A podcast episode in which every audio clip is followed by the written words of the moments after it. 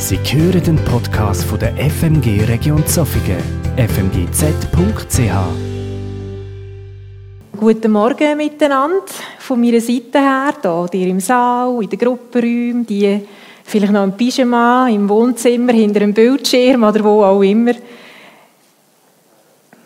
freue mich, dass ich heute darf über meinen Bibeltext reden, den ich ausgesucht habe zu dem Thema, was mir Halt gibt. Aber zuerst möchte ich noch ein bisschen darauf hinführen. Ziemlich am Anfang der Bezirksschulzeit hat meine Schwester Miriam ihre erste Brille bekommen.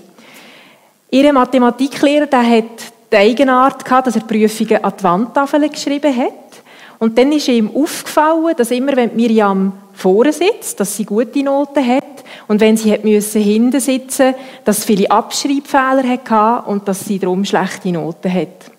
Und so hat man herausgefunden, dass sie schlecht sieht. Wo Miriam ihre erste Brille hat bekommen, ist sie so überwältigend und dankbar gewesen. Ich erinnere mich daran, dass wir als ganze Familie sind draussen gestanden und sie einfach gestaunet hat über Sachen, die sie in der Natur hat gesehen.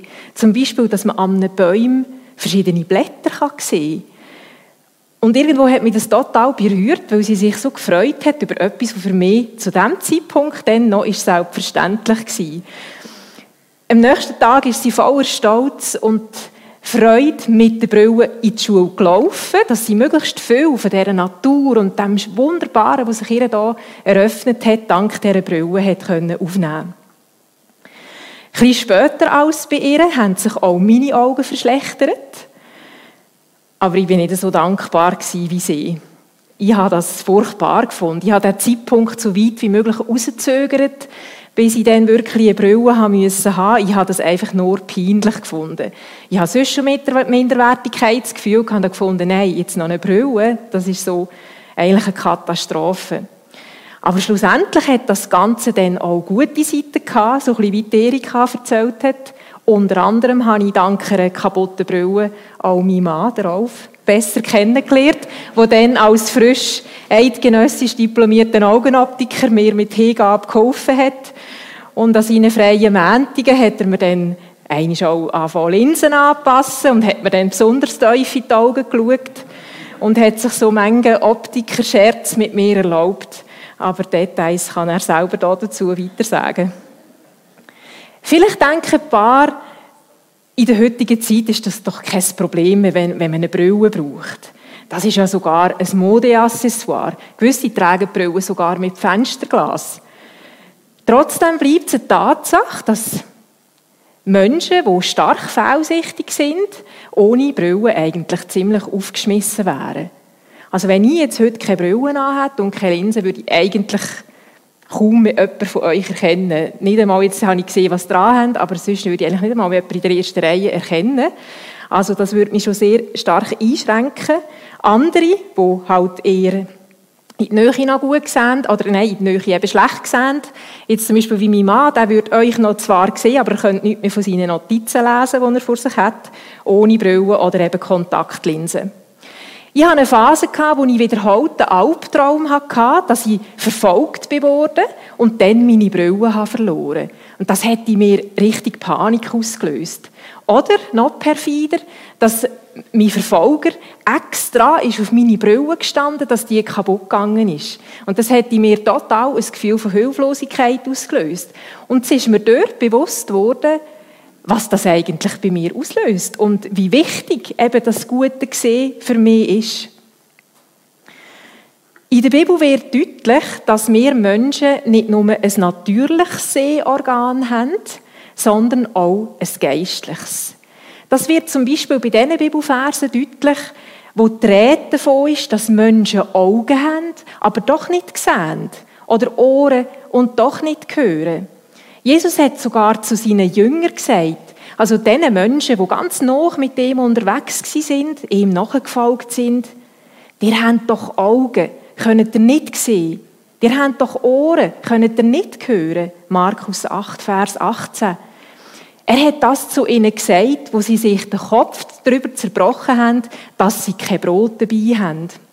Kurz nachdem sie miterlebt haben, wie Jesus 5000 Menschen mit fünf Brot und 4000 Menschen mit sieben Brot hat satt gemacht. Und Jesus hat zu ihnen gesagt, begreift ihr immer noch nicht? Markus 8, Vers 21. Während so eine natürliche Sehschwäche wie Niesen hat zwar viele Menschen betrifft, aber nicht alle, sind ausnahmslos alle Menschen von dieser geistlichen Sehschwäche betroffen. Auch wenn wir das vielleicht gar nicht wahrhaben oder das auch jahrelang verleugnen. So wie ein Brillenträger ohne Brille nicht scharf sieht, sehen wir manchmal auch im Glauben unscharf und sind dringend auf eine geistliche Brille angewiesen. Das Foto hat unsere Tochter Dina einmal in Venedig gemacht, finde ich ganz schön. Eine Brille, die uns Sachen sehen lässt. Wir haben das vorher auch schon ein bisschen gehört. Im, in, wo wir Sachen sehen, die eben nicht nur die natürliche Dimension betreffen, sondern die viel größer, die geistliche Dimension, wo uns Zusammenhänge zeigen, die über unser irdisches Leben hinausgehen. Und wo das, was uns im Alltag vielleicht bewegt, ganz in einem neuen Licht zeigt. Das Wissen um eine übernatürliche Wirklichkeit und das feste Vertrauen auf Gottes Zusagen, das ist das, wo mir Halt gibt auch in schwierigen Zeiten. Und darum habe ich für heute Morgen den Bibeltext ausgesucht aus Epheser 1. Ich nehme auch noch den Vers 17 dazu, die Verse 17 bis 20. Das ist ein Bibeltext, der mich jetzt schon einige Zeit begleitet, herausfordert, ermutigt und ich möchte euch den gerne vorlesen. Der Paulus ist da, der, der redet oder schreibt an die Christen in Ephesus. Ich bete darum, dass Gott, der Gott unseres Herrn Jesus Christus, der Vater, dem alle Macht und Herrlichkeit gehört, euch den Geist der Weisheit und der Offenbarung gibt, damit ihr ihn immer besser kennenlernt. Er öffne euch die Augen des Herzens, damit ihr erkennt, was für eine Hoffnung Gott euch gegeben hat, als er euch berief. Was für ein reiches und wunderbares Erbe er für die bereithält, die zu seinem heiligen Volk gehören. Und mit was für einer überwältigend großen Kraft er unter uns, den Glaubenden, am Werk ist. Es ist dieselbe gewaltige Stärke, mit der er am Werk war, als er Christus von den Toten auferweckte und ihm in der himmlischen Welt den Ehrenplatz an seiner rechten Seite gab. Im Vers 18 ist von Augen vom Herz dreht, wo je nach Übersetzung von Gott sollen geöffnet oder erleuchtet werden. Offene Augen vom Herz, die lassen uns göttliche Worte auf eine Art sehen, die unser Leben verändert. Laut Epheser 1, 18 bis 19 sollen unsere Augen vom Herz aufgetan werden, damit wir drei übernatürliche, göttliche Geschenke erkennen können. Das erste ist die Hoffnung, die uns Jesus Christus geschenkt ist. Es ist eine lebendige Hoffnung, die über das irdische Leben rauslenkt, weil Jesus am Kreuz für mich gestorben ist und für meine Schuld gezahlt hat. Wir lesen in der Bibel, wer an ihn glaubt, der wird immer leben, sogar wenn er körperlich stirbt. Das zweite übernatürliche göttliche Geschenk ist das reiche und wunderbare Erbe, wo Gott für die parat hat, wo zu ihm gehören. Als Söhne und Töchter von Gott sind wir Erbberechtigte. Auf uns wartet das Reich von Gott in seiner ganzen Vollkommenheit und Schönheit. Ewiges Leben, ohne Schmerzen, ohne Trauer, überwältigende Freude, Frieden, Gerechtigkeit, Fülle, unmittelbare Nähe zu Gott und vieles mehr. Das Erbe ist aber nicht nur rein zukünftig. Wir können heute schon an diesem Anteil haben. Wir können heute schon etwas erfahren von dem übernatürlichen Frieden zum Beispiel, von dieser Freude und vieles mehr. Und das dritte Geschenk, Das ist die überwältigend große Kraft, wo Gott im Herz von denen wirkt, wo an ihn glauben. Es ist unvorstellbar, was da steht, dass das die gleiche Kraft ist, wo Jesus von den Toten auferweckt worden ist damit. Mit dieser überwältigend grossen Kraft ist der Heilige Geist gemeint, wo im Herz von denen lebt, wo mit Jesus unterwegs sind. Es geht also darum, mit Hilfe vom Heiligen Geist geistliche Worte zu erkennen. Dass die Augen vom Herz aufgetan werden, lesen wir auch da im Text, das ist nicht das Ergebnis von der eigenen Leistung, sondern es ist ein göttliches Geschenk. Gott ist der, der Augen auftut. Der Ausdruck Augen vom Herz, der zeigt auch, dass es sich da um eine Herzensangelegenheit handelt. Göttliche Worte, die sollen nicht einfach nur unseren Verstand füllen, sondern die sollen unser Herz so tief berühren, dass wir für immer verändert werden. Und dass in unserem Alltag mehr und mehr von dieser übernatürlichen Wirklichkeit sichtbar wird, indem wir geistliche Erkenntnis in Tat umsetzen. Dass wir eben nicht nur davon reden, wir wollen uns nicht mehr Sorgen machen, sondern dass wir das umsetzen, wie wir es gehört haben, auch von der Erika. Oder auch, wie wir es am letzten Sonntag, das hat mich auch sehr berührt im Vorprogramm, wie Michelle und auch Claudia erzählt haben, das Bewusstsein, dass wir von Gott befähigt, berufen und begabt sind, dass wir in so einer neuen Identität leben. In 2. Könige 6, 8 bis 17 im Alten Testament der Bibel finden wir eine spannende Geschichte, die eindrücklich illustriert, was man sich unter offenen Augen vom Herz konkret vorstellen kann. Wo der König von Syrien Krieg gegen Israel geführt hat, hat Gott dem Prophet Elisa immer die nächsten Schritte offenbart, die der König wird machen. Und der hat seinem König von Israel weitergeleitet. Schließlich ist der syrische König zum Schluss gekommen, dass irgendeiner von seinen Männern muss als Spitzel arbeiten wo dem äh, König von Israel einen taktischen Vorsprung verschafft.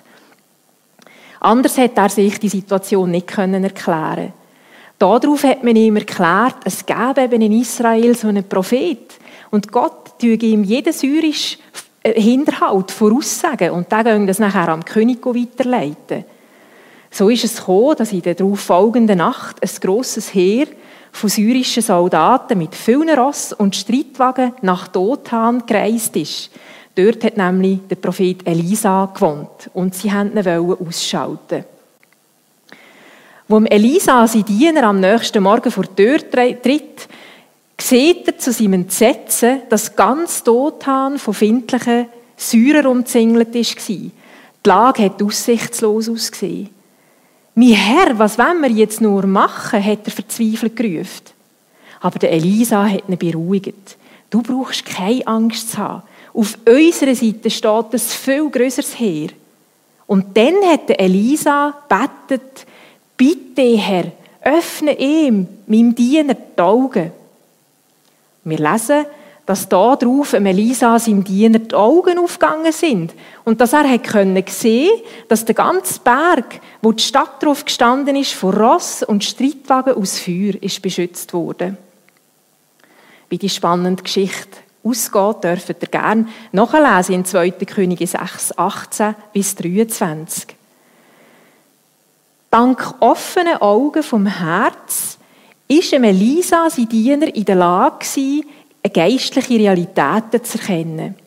Eine Realität, die das, was ihn in Panik versetzt hat, in ein anderes Licht gerückt hat und sein Herz mit Hoffnung erfüllt hat, weil ihm ist bewusst wurde, dass da noch einer ist, der viel mehr Macht hat und dass ein anderer wird das letzte Wort haben.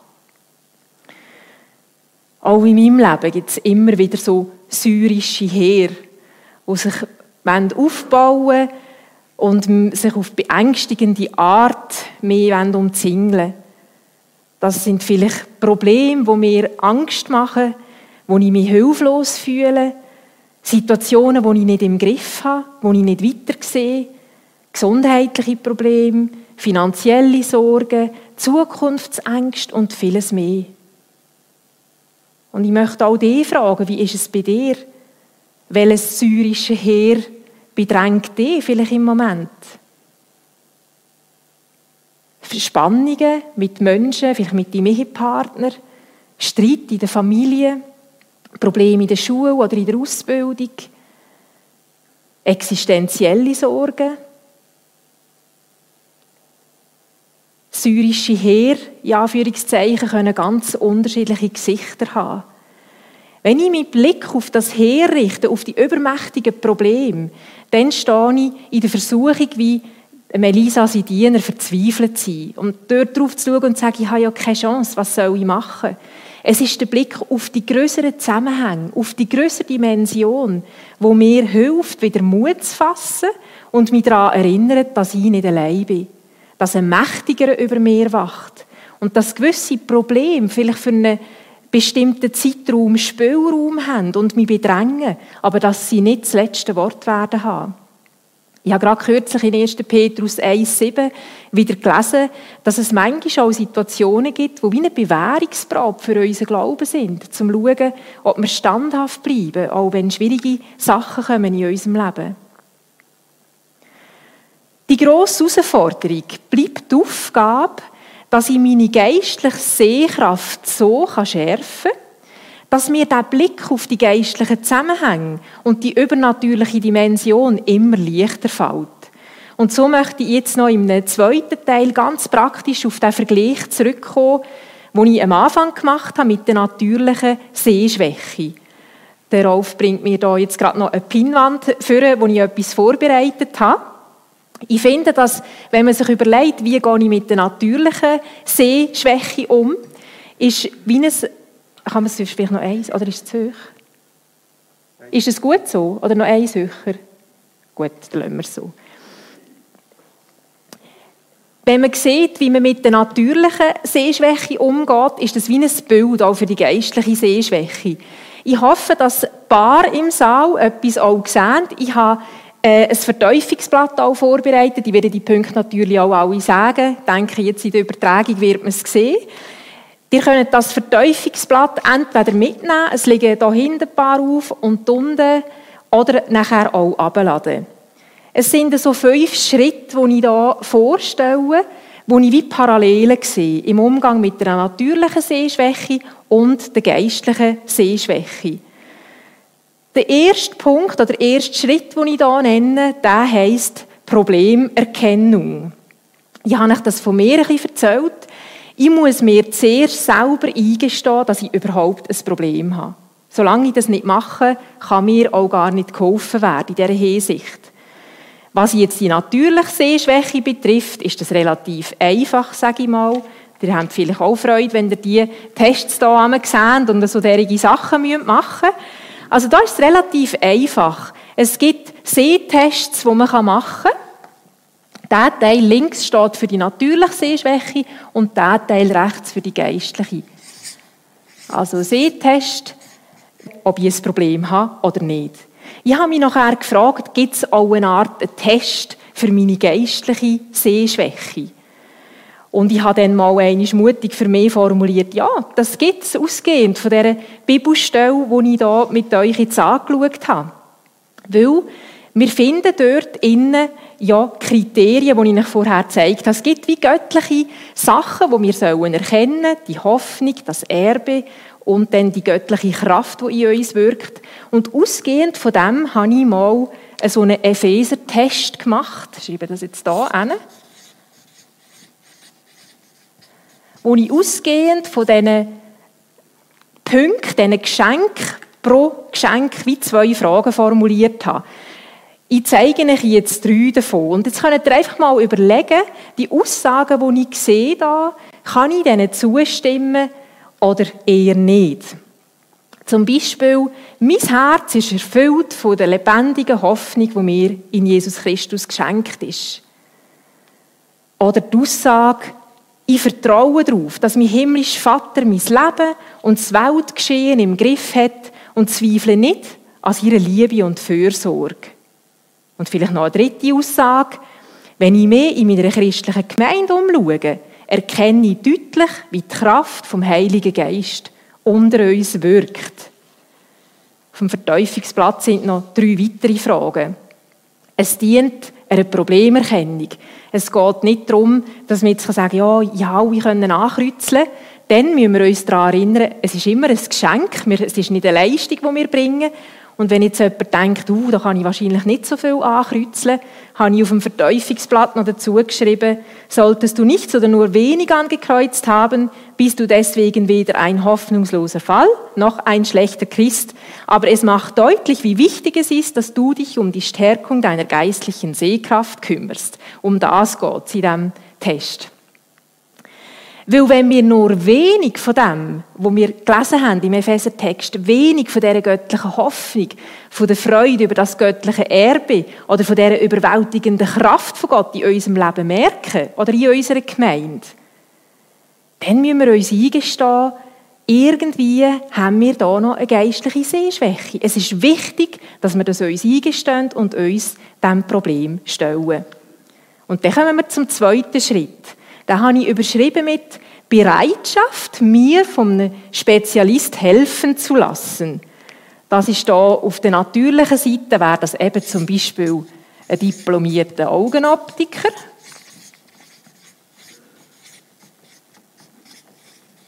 Und wie wir im Epheser-Text lesen, ist das da der Spezialist, oh, drei, ein, nie, Gott. Wenn ihr diesen Text für euch vielleicht noch mal genau leset, ist nämlich faszinierend, dass jede Person von der Dreieinigkeit erwähnt wird. Ausdrücklich Gott Vater, Gott Sohn und Gott Heiliger Geist.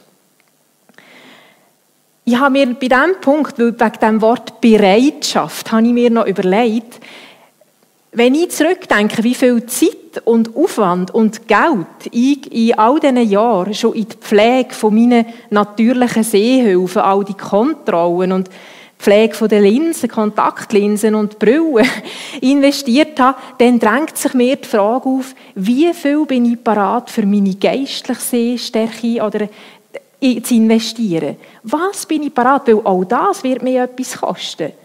Sei das Zeit, Aufwand, die Entscheidung immer wieder, das, da will ich hinschauen, da will ich mehr investieren. Der dritte Schritt, der heisst, Sehhilfe annehmen und im Alltag nutzen.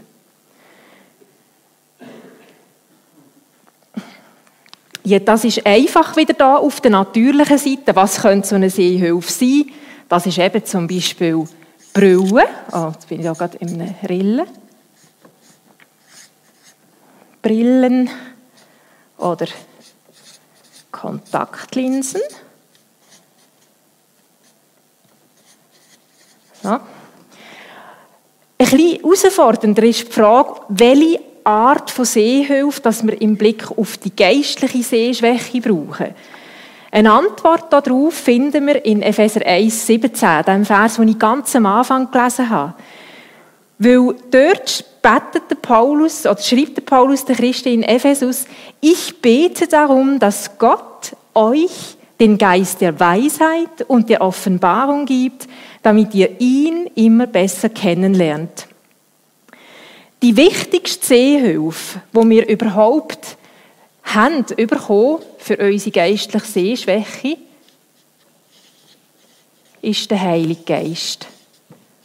Und ich tue da jetzt noch ein paar weitere Sachen aufschreiben, nämlich Gottes Wort, das Gebet und andere Menschen.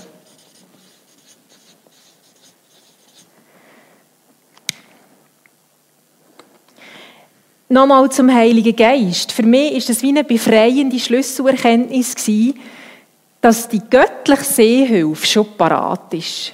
Das ist nicht einmal wie in einem Fachgeschäft, wo sie sagen, ja, sie können in einer Woche wieder kommen, da sind die neuen Gläser da. Sondern es ist einfach schon parat. Es geht nur darum, dass ich das annehme, was schon von Gottes Seite her ist parat gemacht wurde. Er wartet sehnsüchtig darauf, dass ich sein Geschenk annehme und das eben im Alltag nutze.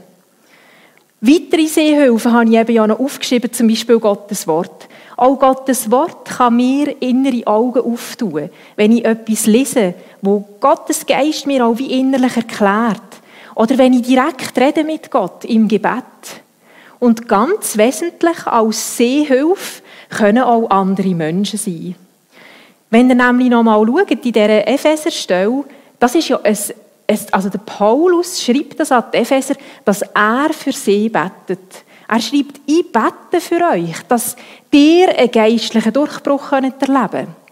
Oder wenn ihr euch zurückerinnert an die Geschichte, die ich euch erzählt habe, dort betet Elisa für seine Diener. Und auf das Gebet hin wird Elisa werden, Elisa seinem Diener die Augen auftauen. Wo hast du vielleicht den Auftrag, wie der Elisa für jemanden zu beten, damit er oder sie einen geistlichen Durchbruch erleben kann? Oder wer ist bereit für uns als christliche Gemeinde zu beten, dass uns die Augen vom Herz aufgehen können und wir die Kraft von Gott auf eine Art erleben, die uns alle verändert? Ich selber wünsche mir auch für mein Leben, dass meine Augen noch viel mehr aufgehen, dass ich noch viel mehr erkenne von dieser göttlichen Wirklichkeit und alles, was mit der verbunden ist. Und ich habe auch so Elisas in meinem Leben, wo genau für das beten, dass ich noch mehr darf sehen. Und ich fühle mich extrem beschenkt durch das. Ich möchte nochmal betonen, bei diesem Schritt, geöffnete Augen vom Herz können wir uns nicht verdienen. Es ist nicht das Ergebnis von einer besonderen Leistung, sondern es ist ein göttliches Geschenk. Aber was ich machen kann, von meiner Seite her, mein Beitrag ist, dass ich das Geschenk annehme und nutze. Und genau darum geht es im vierten Schritt, wo ich überschrieben habe mit See, neue Sehmöglichkeiten ausschöpfen. Wenn ich jetzt vom Optiker heimkomme mit einer neuen Brille und die daheim gehe, gehe in die Schublade legen und mich immer wieder mal freuen, dass ich in einer Schublade eine gute Brille habe, die ich scharf damit würde sehen aber ich die anhabe, die nützt überhaupt nichts. Jetzt muss ich sie gerade anlegen, sie wieder sehen, was ich überhaupt weiter sagen Das nützt nichts. Und genau so ist es eben auch in geistlicher Hinsicht. Oder vielleicht noch zurück als Beispiel dafür, neue Sehmöglichkeiten ausschöpfen. Das ist ein gutes Beispiel ist für mich das Autofahren. Das kann ich nur, weil ich eine Brille habe, dass ich scharf sehe. Also wie zum Beispiel neue Sehmöglichkeiten, zum Beispiel Autofahren. Und genau so ähnlich ist es eben auch in geistlicher Hinsicht.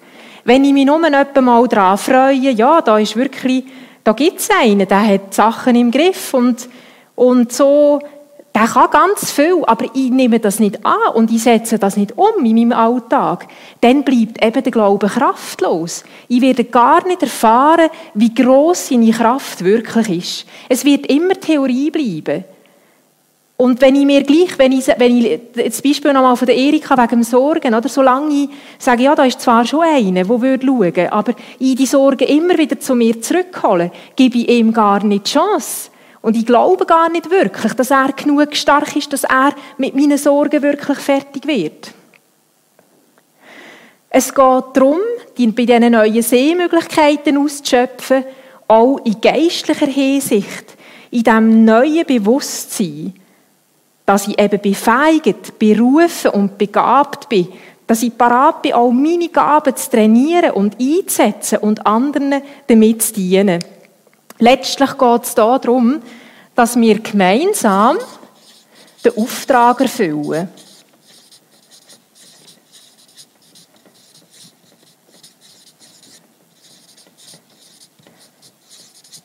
Dass wir wirklich mit dem, was uns geschenkt ist, anderen dienen und dass der Glaube ganz in unserem Leben ganz lebendig wird, dass man etwas sieht an uns, von dem, was da im Text redet ist davon, dass wir etwas von dieser Hoffnung ausstrahlen, von dieser Freude, von dem göttlichen Erbe, wo wir ja jetzt schon davon zehren können, und dass man an uns etwas von dieser überwältigenden Kraft spürt, wo Gott in uns wirkt durch den Heiligen Geist die Kraft, wo Jesus von den Toten auferweckt hat, wie sollte ihm irgendetwas nicht möglich sein in unserem Leben oder in unserer Gemeinde?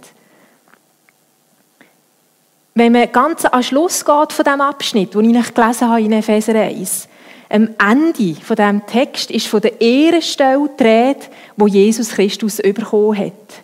Es steht, dass er hoch über allen Mächten und Gewalten steht, hoch über allem, wo Autorität hat und Einfluss ausübt, über alle herrscht, die Rang und Namen haben, nicht nur in dieser Welt, sondern auch in der zukünftigen. Und dass Gott, der Jesus, wo Herrscher über das ganze Universum ist, zum Haupt der christlichen Gemeinde hat gemacht. Dass sie sein Lieb ist und er in diesem Lieb, in seiner ganzen Fülle lebt. Er, wo alles und alle mit seiner Gegenwart erfüllt. Das ist ein unglaublicher Text. Dass Jesus in der Gemeinde, in seiner ganzen Fülle und wie kraftvoll, das ist, haben wir vorher jetzt gerade gehört. Die Gemeinde soll ein Ort sein, wo Jesus Christus im Mittelpunkt steht, wo seine Gegenwart spürbar und sein Wirken erfahrbar wird, wo wir aus Respekt und Liebe zu Jesus auch Respekt und liebevoll miteinander umgehen, wo wir parat sind, anderen zu vergeben, weil auch uns vergeben worden ist. Die Gemeinde soll ein Ort sein, wo der lebendige Gott Menschen berührt, zu ihnen rettet, sie ermutigt, tröstet, vielleicht auch korrigiert, neue Hoffnung schenkt oder eben die Augen auftut für seine geistliche Realität und vieles mehr. Bist du parat, auch dein Teil dazu beizutragen, dass so ein Miteinander zu Gottes Ehr Realität wird? Der Vollständigkeit halber kommt noch ein letzter Punkt. Da habe ich überschrieben mit regelmäßigen Nachkontrollen im Gespräch mit Spezialist bleiben. Veränderungen, die erfordern einen permanenten Anpassungsprozess. Die Brille, die ich vor fünf Jahren hatte oder vor zehn Jahren hatte, die passt mir heute nicht mehr, weil es ist zu vieles passiert in der Zwischenzeit. Und jetzt so, bei mir sowieso, oder, weil langsam jetzt auch die Alterssichtigkeit dazukommt, das wird immer komplizierter, das ist recht herausfordernd, da gute Lösungen zu finden, dass man doch einigermaßen gut sieht. Auch hormonelle Veränderungen, Medikamente, was auch immer, das kann alles Einfluss auf unsere Sehkraft haben. Wir müssen also immer wieder im Gespräch mit dem Spezialist unsere Sehhilfe optimieren.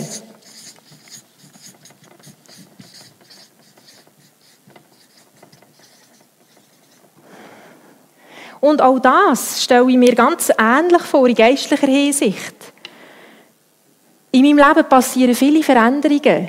Auch dort braucht es ganz dringend, dass ich im Gespräch mit einem Spezialist, eben einem dreieinigen Gott, bleibe, dass ich Zeit mit Jesus verbringe, dass ich mit ihm rede über meine Situation und dass er mir meine geistliche Sehschärfe immer wieder neu kann, also justieren und optimieren. Als Resultat von diesem Prozess stelle ich mir da wachsende Erkenntnis vor.